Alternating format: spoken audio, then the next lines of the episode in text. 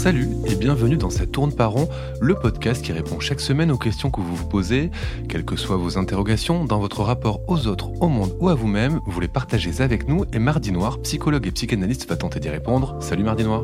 Bonjour Christophe. Ah bah non, aujourd'hui c'est Nina, je suis vraiment désolée de vous décevoir. Absolument pas déçue.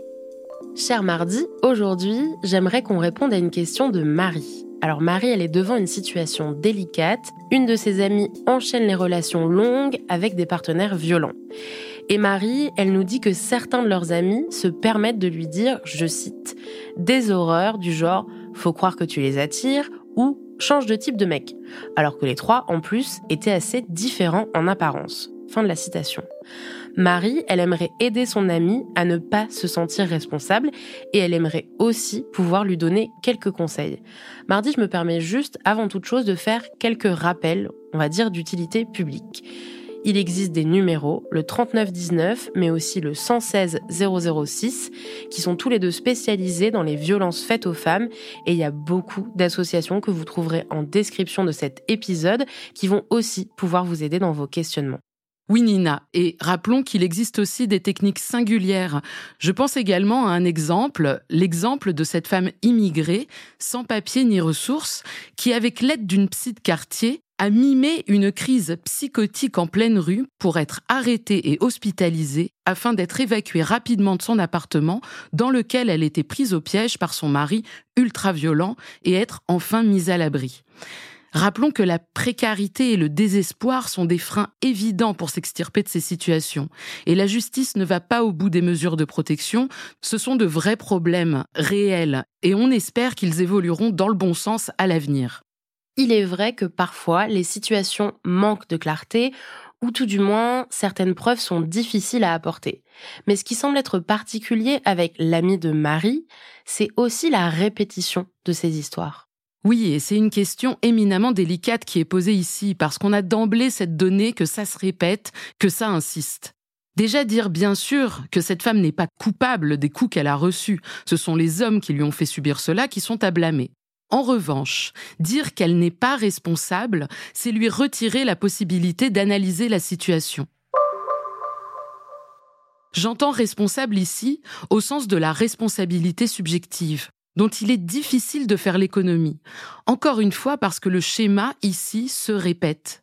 Elle n'est évidemment pas responsable de ce que ces hommes lui ont fait, elle n'a pas à répondre de leurs actes, ça c'est à eux de le faire, mais elle peut saisir ce qui l'a conduite à se retrouver trois fois dans cette même situation, à savoir être violentée au sein du foyer. Il y a une phrase éclairante dans l'essai qui s'intitule Céder n'est pas consentir de Clotilde Le Guil. Elle écrit ceci. Le franchissement de la frontière entre consentir et céder se situe en cet endroit où la déprise de soi laisse une place à l'emprise de l'autre. Car pour qu'il y ait emprise, il faut d'abord qu'il y ait eu déprise. Cet extrait fait référence à sa lecture du livre de Vanessa Springora, Le consentement, qui raconte comment, à partir de 14 ans, elle a été en relation avec Gabriel Matzneff, qui en avait 50. Ici, c'est un autre récit que nous livre Marie, mais je retiens de cet extrait cette idée de déprise de soi qui laisse la place à l'emprise de l'autre. Mardi, je me permets juste une toute petite intervention pour un point vocabulaire, d'autant qu'on parle de plus en plus d'emprise. Au final, qu'est-ce que c'est selon vous l'emprise?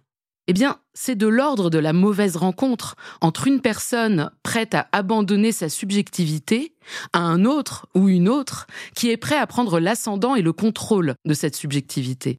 Et vous avez aussi parlé de déprise de soi. Est-ce que c'est l'inverse? C'est finalement ce que je viens de vous expliquer, c'est cette histoire d'abandon de subjectivité. Et je me demande dans quelle mesure cette déprise de soi n'intervient pas dans bon nombre de situations de ce type. Des situations dans lesquelles on est en relation, dans une idée d'amour, de partage, et ça bascule. Une première question, que cherche-t-on quand on est en couple, amoureux? Que cherche cette femme qui se retrouve malgré elle aux prises avec ces hommes violents?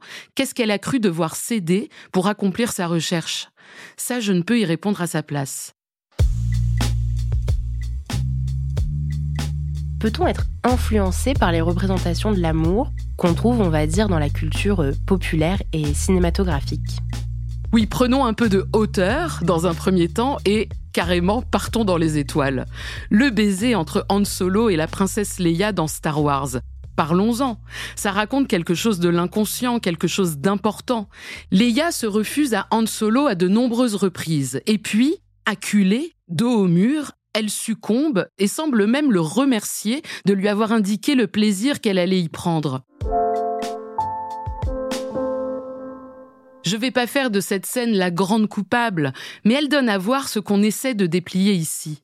L'idée qu'il faudrait arracher à l'autre le consentement. Comment ne pas se poser la question de ce que Clotilde Le Guil nomme l'en-deçà du consentement, à savoir le laisser-faire. Et ici, je parle bien du laisser-faire au sein d'une relation amoureuse, pas d'un laisser-faire forcément terrorisé dans le bureau de son supérieur hiérarchique qui se frotte de manière dégueulasse à votre arrière-train. J'ai grandi avec ces représentations. Elles ont gouverné mon désir et mon plaisir durant plusieurs années. Et ne nous cachons pas la vérité, il y avait dans ces jeux de dupes une réelle excitation, un frisson qui, s'il ne débordait pas, semblait indiquer oui, je suis une vraie femme, car je suis l'objet du désir de cet homme. Sauf qu'être l'objet de son désir, de son amour, oui, pourquoi pas? Devenir l'objet de sa jouissance, ça, on ne le repère pas forcément tout de suite.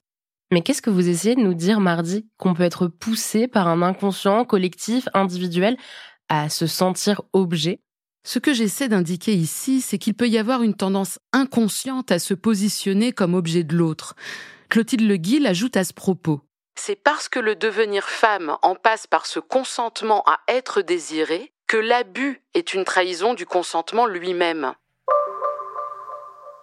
Je voudrais clarifier un peu cette histoire de se constituer comme objet de l'autre. C'est humain, c'est fantasmatique, il n'y a pas de problème en soi à être l'objet de l'autre par moment, dans le fantasme, dans une sorte d'accord tacite entre soi et soi-même.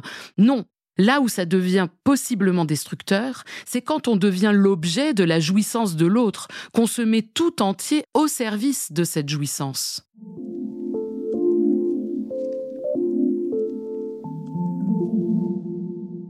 Accepter d'un homme qu'il vous empêche de travailler, qu'il régule vos sorties avec vos amis, qu'il traque vos faits et gestes, c'est déjà donner la possibilité d'un début de maltraitance. Quand bien même c'est dit avec un vernis de tendresse et des fleurs dans les mains. Dans son dernier livre, Cher connard, Virginie Despentes utilise cette formule choc. Je n'ai jamais eu envie de mourir, mais j'ai aimé les drogues dures, les hommes violents et la vitesse. On m'aura beaucoup plus sermonné sur les drogues dures que sur les hommes. Et je la comprends.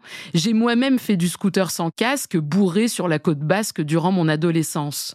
Chaque année, des jeunes meurent sur les routes dans ces conditions. Ça n'empêche pas les prochains de recommencer.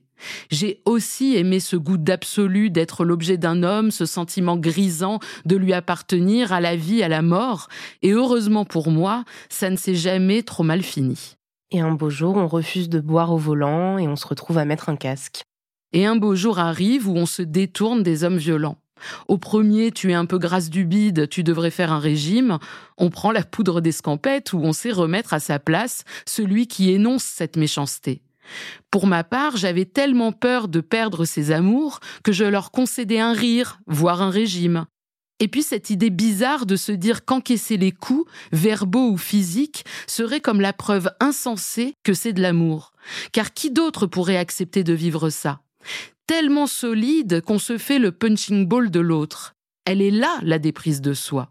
Et la trahison d'autant plus grande quand on se rend compte qu'on ne récolte pas l'amour espéré, l'autre ne s'arrête pas, il obtient un permis de jouir sur quelqu'un qui s'oublie de jour en jour. Mais alors, l'ami de Marie, ils font bien, ses copains, de lui dire Arrête de sortir avec des mecs comme ça. Évidemment qu'un change de type de mec est réducteur et n'aide en rien la personne à qui on le dit, quand on n'a pas mis le doigt sur le trait particulier qui nous attirait. Peu importe la classe sociale, la taille, les études, la façon de s'habiller, la violence est une donnée universelle.